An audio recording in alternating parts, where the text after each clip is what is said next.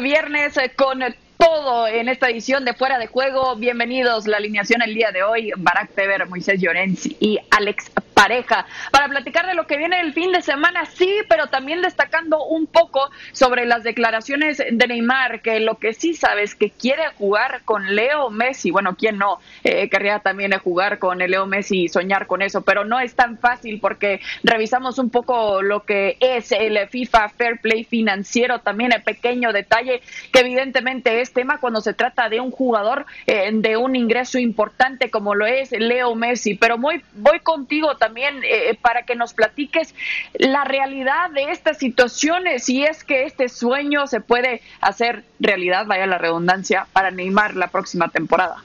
Buenas noches a todos desde Barcelona. Eh, un saludo, lógicamente, a vosotros y a la audiencia. Aparentemente se ve muy complicado que el PSG pueda encajar en un mismo equipo y con los salarios que están cobrando Neymar, Mbappé y Messi. Eh, hoy hablaba con Julian Lawrence, nuestro compañero, nuestro colega de, de ESPN FC eh, en la versión doméstica, la versión inglesa. Es eh, un tipo que maneja el PSG muy bien, bueno, maneja mucha información, entre ellas la del PSG, y me comentaba que en el PSG creen que solo caben dos de los tres y que la opción sería real si Mbappé saliese del PSG para eh, eh, eh, bueno, salirse el PSG porque lo venden este verano. Pero claro, la pregunta es, ¿sacará el PSG, dejará salir el PSG a un jugador como Mbappé, que tiene 23, 24 años, para traer a un futbolista de 34 años? Yo creo que es un poco complicado. Que el sueño de Neymar y de Messi sea volver a jugar juntos es, es, es así, o sea, es, e, es evidente pero tienen que encajar muy muy bien las piezas y lo tiene que hacer muy muy bien el PSG como para poder juntar a los dos y no quitarse encima Mbappé. Sí, y es un eh, pequeño detalle, ni tan pequeño también cuando estamos hablando de un joven con muchísima promesa, Alex, como lo es Kylian Mbappé, definitivamente, y, tendrá que ser clave justamente la opción de poder venderlo también, que sabemos que es opción para el Real Madrid. Pero deportivamente hablando, ¿cuánto le podría beneficiar? Bueno, que es evidente también la llegada de Leo Messi a un equipo como el Paris Saint-Germain, que eh, es exigido temporada tras, temporada en la UEFA Champions League.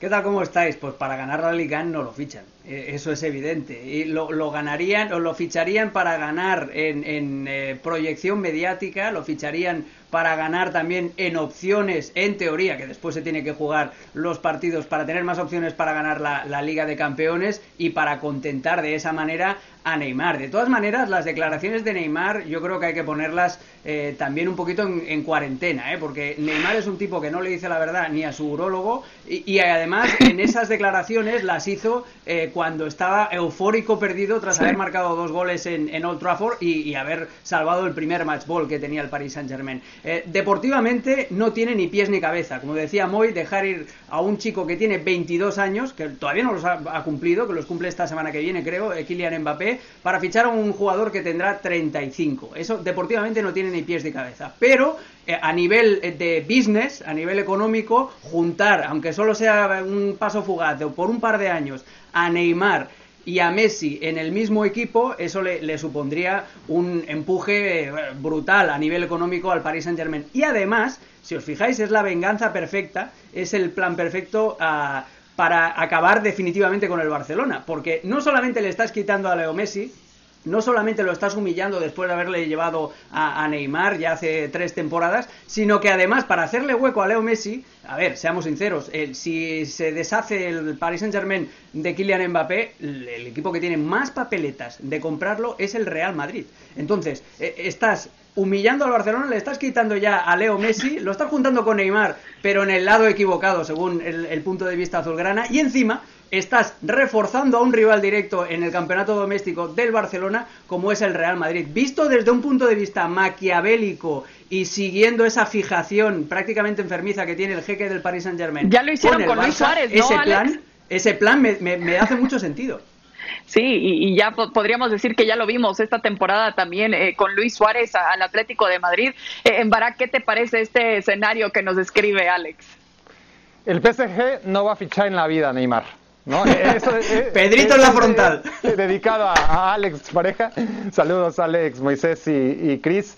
Eso se decía, ¿no? El PSG no va a fichar en la vida a Neymar y lo fichó. Entonces ahora mismo podemos pensar lo mismo de Messi, pero si un club no se rige por cuestiones deportivas, eh, claro que lo mueve y lo impulsa la obsesión de ganar la, Champions, entonces eso va de la, mano del cortoplacismo, ¿no? Eh, y cuando hablamos de ambiciones deportivas, pues uno se refiere no solamente al aquí y ahora, sino a largo plazo. El, el país Saint es diferente, por eso trajo en su momento a Buffon, no le salió, por eso trajo a Dani Alves, no le salió, por eso intentará traer a, Cristiano Ronaldo, si, si, no sale lo de Messi, no podemos descartar que sí, que imagínate, si, si Florentino Pérez, que está por verse, si Florentino Pérez paga lo que no está escrito por Kylian Mbappé, entonces el Paris Saint Germain, que de por sí, ¿no? ya el fair play financiero es un ornamento, es, es una el Manchester City dio un paso muy importante en la historia del fútbol al estar por encima, ¿no? Eh, al, al, una vez que el TAS le dio la razón sobre el fair play financiero, crea un precedente, ¿no? Y, y seguramente el Paris Saint-Germain, sobre todo si es que logra eh, recibir un buen dinero por Kylian Mbappé a través del Real Madrid, que me imagino que es el destino, como todos tenemos claro, entonces el fair play para nada, ¿no? Será un obstáculo para cumplir ese sueño que, seguramente tiene, ¿no? El Paris Saint-Germain de llevarse a Lionel Messi. Cristina, yo, sí, adelante. si, me, si me permitís, estamos dando todos por seguro que Mbappé se va al Madrid. No, no, es una hipótesis, claro. No, no, sí, sí, no, no. Si Kylian Mbappé se quiere ir, a final de cuentas lo hemos visto una y otra y otra y otra vez. Sí. Entonces faltará que Florentino realmente pueda pagarlo, nada más eso. ah, es que ahí voy, es que ahí voy. Es que eh, eh, todo el mundo, todo el mundo, o muchísima gente, estamos dando por seguro que el Madrid va a ir a por Mbappé. Y todo el mundo estamos diciendo de que el Barça está económicamente en la ruina. Pero es que el Madrid no, no se está yendo mucho más allá del Barça, ¿eh? Es que el Madrid igual está como el Barça o peor. Lo que pasa es que no, pero la protección, no, no, la protección el, el estadio de Madrid se está reconstruyendo, el del Barça se está cayendo. sí, no, no, es que, es que, es que esa es la diferencia. No, es que no, pero es, es, que esa es la diferencia, Barak, esa es la diferencia. Eh, el, el, Camp Nou se está derruyendo y el Bernabéu se está haciendo nuevo, pero ¿sabes cuántos turistas hay en Madrid? Como en Barcelona, cero.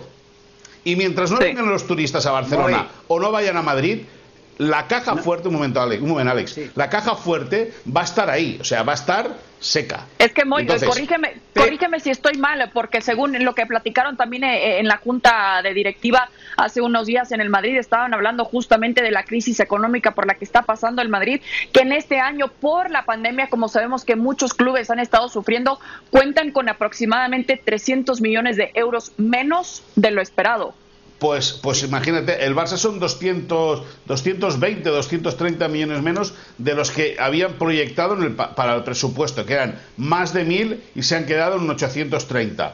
Por lo tanto, al final, pero, ya no pero Alex, un momento, ya no, es que, ya no es que solo sean el Barça o el Madrid los que están mal o están sufriendo.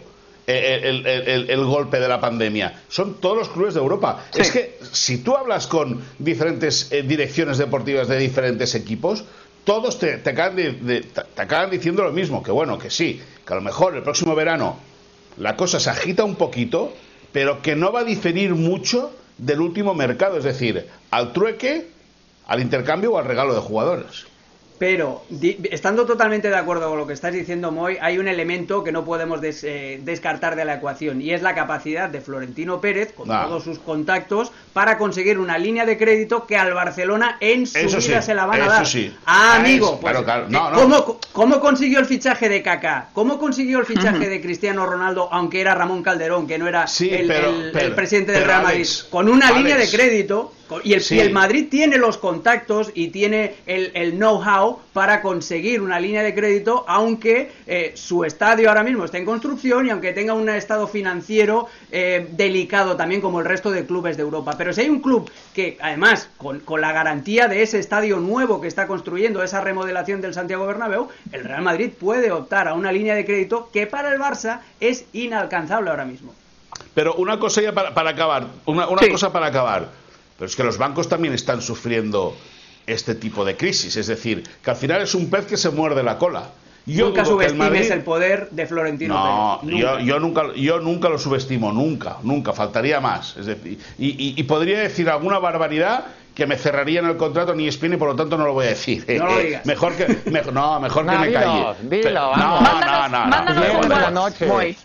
Mándanos un WhatsApp también. Vamos a, otra, cosa, mariposa, a otra cosa, mariposa.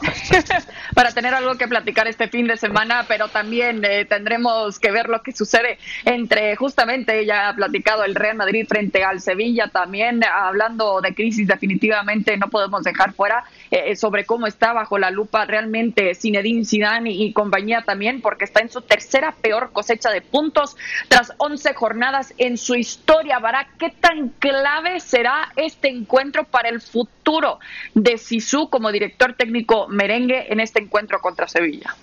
Son tres, eh, son tres partidos. A final de cuentas, no creo que puedas abordar los tres por separado. Hay que jugar los tres y habrá que hacer balance, ¿no? Sobre ese juego en contra del Sevilla, en contra del Borussia Mönchengladbach. Que ojo, si, si salen negativos ambos, quizás ya no llegue al tercero, eso sí, que es contra el Atlético de Madrid. Pero basados en la experiencia, ¿no? Lo que ha sido el Real Madrid de Zinedine Zidane que se preocupe cuando juega contra el Cádiz o contra el Alavés o contra el Shakhtar y que esté tranquilo cuando juegue contra el Sevilla, contra el Inter o en este caso contra el Borussia Mönchengladbach o contra el Atlético. Nos, nos ha acostumbrado, o contra el Barcelona. O contra el, claro, eh, a eso nos ha acostumbrado el Real Madrid de Zidane, a estar muy muy lejos de la excelencia en el día a día, en el partido a partido, pero sí rindiendo al mínimo esperado y ese mínimo le alcanza para ganar algún título, y, mira qué títulos ha ganado, tres Champions, la última liga. Y, eso ha sido el Real Madrid. Eh, no ha jugado mal en los últimos partidos como para pensar es que este Real Madrid está jugando peor que nunca. No, el Real Madrid está jugando como casi siempre, mal. Pero ha tenido buenos momentos, eh, tiene muchos problemas obviamente, eh, como prácticamente cualquier equipo en estos tiempos donde hay una carga de partido tan importante, y el Real Madrid que depende más de ciertas figuras, y en este caso Casemiro, Benzema y Ramos, si les falta uno de esos tres, se nota. Y si faltan dos, se nota mucho más. Pero bueno, eh, claro, es muy importante el partido contra el Sevilla, como es aún más el del Borussia Mönchengladbach, aún basados en experiencia. El Real Madrid no debería estar demasiado preocupado porque los partidos que peor salen son justamente en aquellos donde parece que el Madrid no debería tener ningún problema. El contragafe, el contragafe, el contragafe de Barack Feber ha sido espectacular. Pero espectacular ha sido el contragafe de Barack Feber, Cristina. ¿Por qué, Moy? no, porque sí, porque le ha tirado florecitas, le ha tirado florecitas y vamos a ver el resumen en qué acaba este, esta semana eh, del Real Madrid. Para mí el Madrid está jugando muy mal. Contra el Inter juega muy bien. Bueno, contra el Inter muestra una cara. Eh, el Inter eh, le dejó jugar bien. Ah, pero eso, no, eso lo has dicho tú. Ah, eso, lo habéis, dicho vosotros y no lo digo yo porque si no digo le quito mérito y, no quiero quitarle mérito. Es verdad que el Madrid se ve beneficiado de que ante el Inter en el minuto 5 ya está ganando por, por un 1-0 con, con, el gol de penalti que le hacen a Nacho y a partir de ahí le es todo muy fluido. Pero el Madrid no está jugando muy bien al fútbol. El Madrid está demostrando ser una auténtica marioneta. Le faltan eh, eh, la columna vertebral y el equipo se, deshilacha por todos los lados. Para que, Víctor, para que Lucas Vázquez, ahora Lucas, eh, hace unas semanas Luquita, cuando, cuando, cuando, cuando el equipo gana es Luquitas, ahora es Lucas, ¿no? Cuando Lucas Vázquez es el mejor del Madrid, es que el Madrid tiene un problema muy, muy grave, muy, muy, muy, muy grave. Como cuando te regaña tu mamá, ¿no? Y dice tu nombre completo, sabes que algo está mal y podríamos decir también el caso con Lucas Vázquez. Alex, ¿estás de acuerdo que está jugando mal el Madrid, como dice Moy?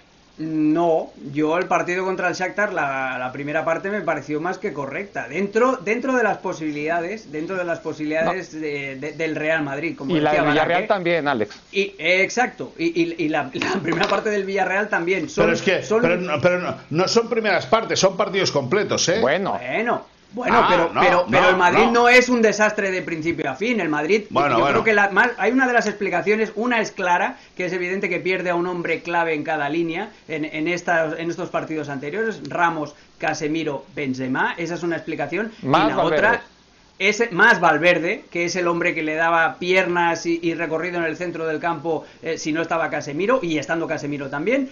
Pero eh, eh, la verdadera situación, el verdadero problema que creo yo que tiene el Real Madrid es primero el físico, que, se cae el, equipo a partir del minuto 65 y eso es exactamente lo que le sucede en la segunda parte eh, en Kiev ante el Shakhtar, que, el físico no le da para seguir presionando con eficacia como sí que hizo en los primeros 45 minutos y luego después que, Zidane parece que, no sé, a veces se queda como paralizado en el banquillo en la segunda parte de, en Ucrania otra vez, eh, eh, se, veía claro que el equipo necesitaba un aire, necesitaba un refresco y fue incapaz de dárselo hasta que el Shakhtar no marca ya el, segundo gol. Le faltó capacidad de reacción. Y luego después también eh, pequeños detalles. Por ejemplo, también el día del, del Shakhtar Donetsk veíamos a Mendy atacando por dentro prácticamente como un delantero más esos automatismos están pensados para Marcelo, que Marcelo ataca muy bien por dentro, etcétera, etcétera.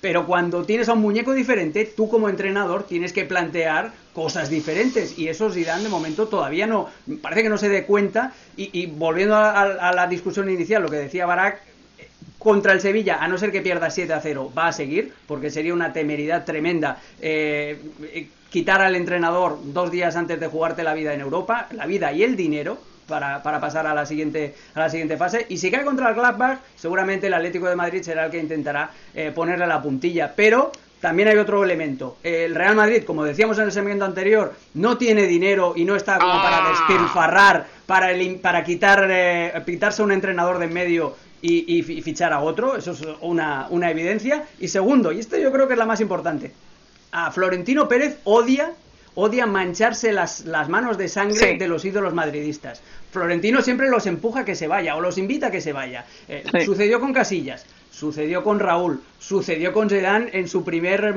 en su primera etapa, sucedió también con Mourinho que lo mantuvo hasta final de temporada. Eh, a no ser que haya una debacle tremenda, Zidane seguirá hasta que se canse él.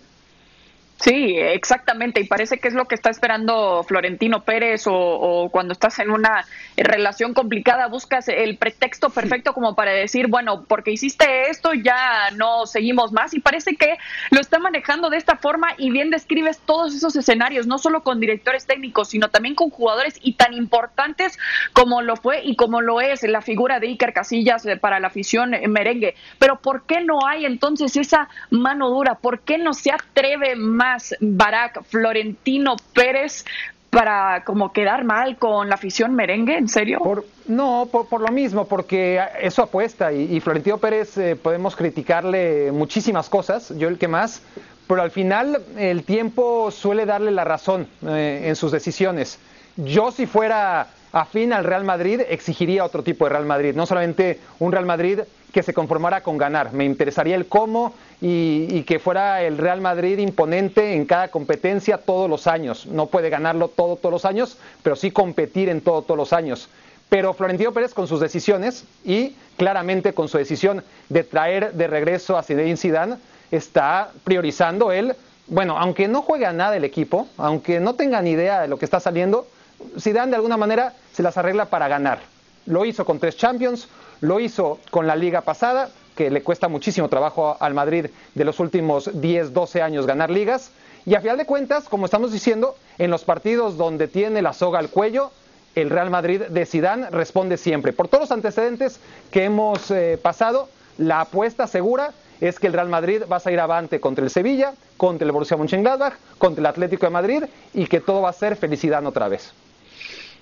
a ver si es cierto también que no será nada fácil, pero eh, también tenemos que hablar un poco de la Serie A, que se viene un encuentro interesante para la Juventus que quiere recuperar al menos sensaciones en la Serie A después de ese empate contra el Benevento. Y hablando de el gol que abrió el marcador, contra el Benevento fue de parte de Gaetano Letizia, que dice, esto es lo que declaró eh, justamente este equipo de la Juventus, no da miedo, no es el mismo equipo de hace tres o cuatro años, cuando los enfrentabas estabas seguro de que ibas a perder. Alex, ¿estás de acuerdo? ¿Tanto ha cambiado la vecchia señora?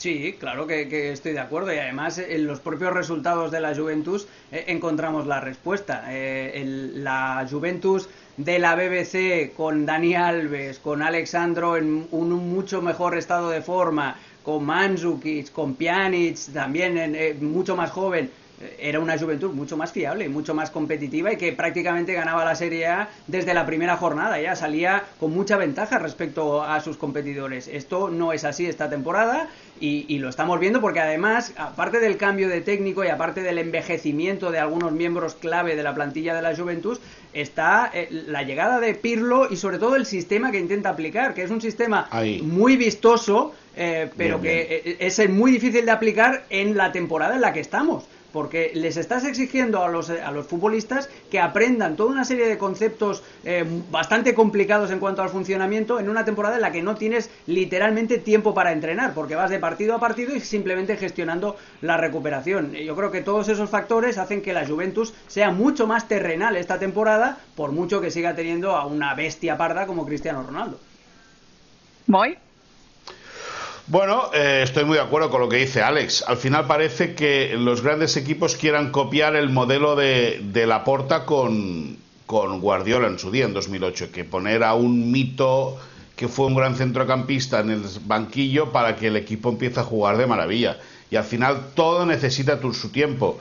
Eh, eh, em, Pirlo lo fichó la Juventus o lo, llevó, lo trajo la Juve para que se hiciese cargo del equipo primavera y aún no había pasado una semana que está en el club y ya estaba sentado en el banquillo del primer equipo. Lógicamente, la Juve, el, equipo en sí, no la Juve, el, equipo que tiene Pirlo ha de encajar con la idea que tiene el entrenador.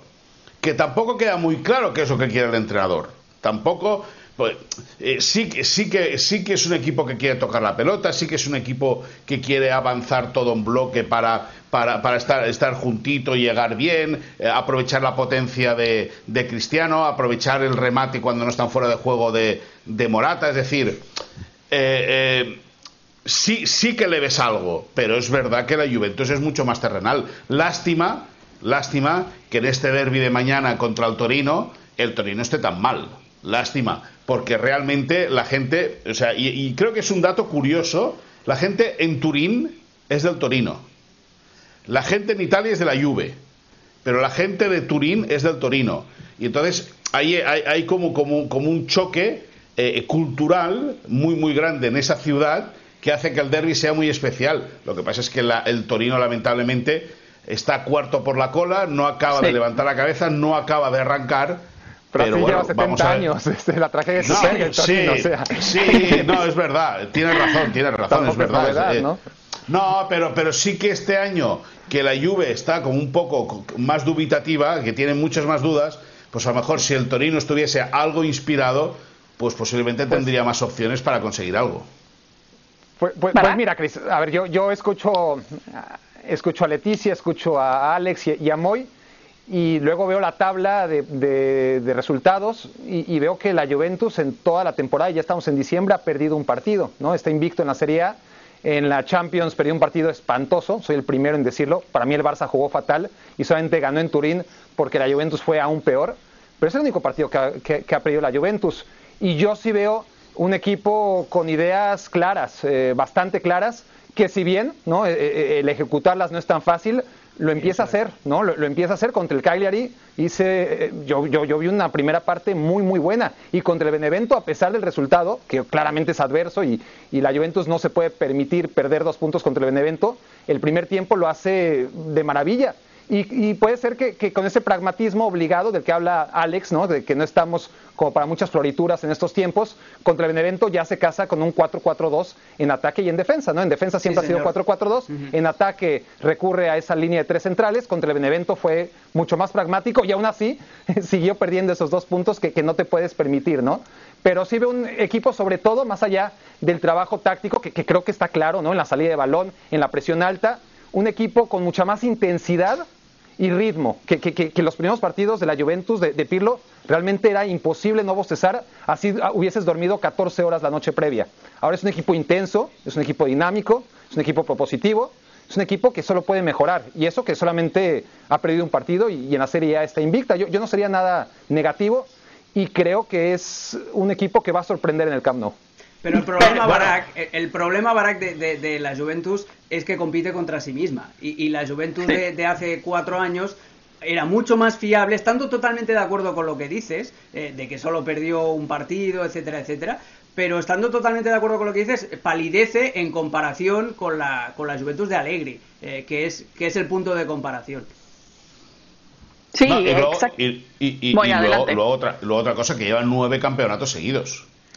Que en algún momento, desgaste. en algún, eh, lógicamente, en algún momento va a tener que bajar la guardia. Eh, no, no la guardia, en algún momento va a tener que cambiar un, un campeonato en, en, en, en- en la Serie A. Y está muy bien lo que dice Barak, que solamente ha perdido un partido. Pero es que ha empatado muchos. Bueno, alguien apostaría, para acabar con esto, ¿alguien apostaría No. aquí y ahora que la Juventus no va a ganar el décimo Scudetto? No, yo no lo apostaría. Yo apostaría que gana la lluvia. Yo también. Yo Sí, tengo mis dudas, pero Sí, bueno. sí, un poco también por el momento que vive el Milan, pero igual también se puede caer muchos. Bueno, el- lo de Liverpool también lo veíamos la temporada pasada, que en algún momento tuvo que caer y lo hizo. No estoy diciendo que es lo que va a suceder de cajón con el Milan, pero les recordamos que este encuentro de la Juve frente al Torino estará por la pantalla de ESPN Plus a las 11.55 AM del Este para que tengan un eh, sabadito de derby también. Bueno, tenemos que platicar también eh, de lo que viene en la Bundesliga porque el Bayern Múnich también está peleando por mantener su liderato y lo va a hacer contra el RB Leipzig, que seguramente también tendrá ganas eh, de eh, jugar y de ganarle también eh, al Bayern Múnich. Sin embargo, Moy, lo que está complicado es que el Múnich sí pudo descansar alguno de sus elementos y el Leipzig no, debido a que se quería mantener vivo en la Champions. ¿Cuánto le podrá perjudicar esto? Pues no lo sé. eh, eh, eh, lógicamente, bastante. Bueno, no lo sabemos. Lo que sí que es evidente es que si mañana gana el Bayern de Múnich, que es lo más probable, la Bundesliga empieza a acabarse ya. ¿Tan seguro, tan, tan Yo- seguro así? En- en- y, y todo y eso, todo y eso, que me da la sensación de que el Bayern eh, ha ido perdiendo fuelle conforme han ido pasando las semanas, que es un equipo al cual se le puede sorprender, aparentemente. Supongo que estarán en un momento de bajada para luego subir otra vez. Eh, sí que es un equipo al cual se le puede sorprender, que, que- que es igual de físico, pero que a lo mejor no está siendo tan rudo como hace, como hace eh, unos meses atrás, eh, sobre todo en, eh, en el mes de agosto, que llegó en un momento de forma pletórico a, a la, a la final a 8 de, de la Champions League. Es verdad que el Leipzig le puede meter mano, porque le puede meter mano, pero si gana el Bayern, poco a poco esta, esta Bundesliga, igual que la Serie puede acabar siendo de la Juventus de nuevo, la Bundesliga todo indica que la va a ganar el Bayern de Múnich. Barak, ¿de acuerdo?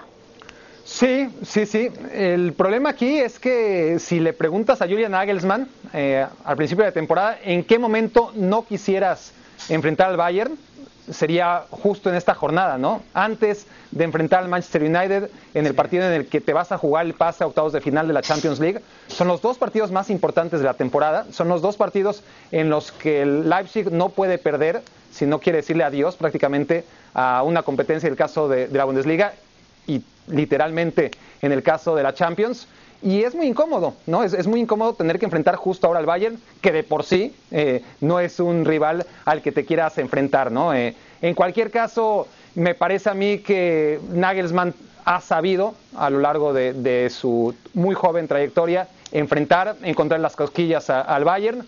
Y bueno, este Bayern sin Joshua Kimmich es menos intimidante, ¿no? Ya, ya con Joshua Kimmich tenía fragilidades, pero sin Kimmich, sin Thiago, eh, eh, este mediocampo del Bayern no es lo que era. Con estas ausencias, Alex, eh, ¿tiene algo de oportunidad el Leipzig? Sí, sí que tiene. Tiene el Leipzig sobre todo en eso. Ha dado en la clave. Eh, El Leipzig es un equipo de media puntitas. Eh, es un equipo de, de Paulsen. Es, no, es verdad, pero no lo digo, no lo digo en, en despectivo, No, que- ¿eh? que no, no, Dani no, no, Olmo, Enkunku, que sí, eh, que el propio Forsberg. Eh, que, que son jugadores, tienen muchos jugadores que ah, gravitan ahí, entre el espacio entre central y centrocampistas. Y, y eso es muy, muy importante, la baja no solamente de Kimmich, sino también la de Tolisso. Seguramente vamos a volver a ver a Javi Martínez al lado de Goretzka. A la espalda de esos futbolistas está la clave o la llave que puede utilizar el Leipzig para meterle mano al Bayern. Pero el Bayern, que viene descansado y que además tiene muchísimos, muchísimos elementos ofensivos, le puede hacer. Yo creo que lo más probable, obviamente, es que gane el Bayern de Múnich. Sobre todo teniendo en cuenta lo que decía Barak también, el sándwich de partidos importantes de Champions que tiene el Leipzig en medio de este, de este partido ante los gigantes bávaros. Sí, no, no me puedo imaginar en este momento Nagelsmann con el dolor de cabeza que ha de tener también, sabiendo quizás a quién tiene que descansar, qué es más importante, el Champions, Bundesliga, pero en fin, lo bueno es que no somos Julian Nagelsmann. Nos vamos, muchísimas gracias, ¿eh? y Alex, hasta luego. Me lo he pasado muy bien hoy, ¿eh? Me lo he pasado muy bien.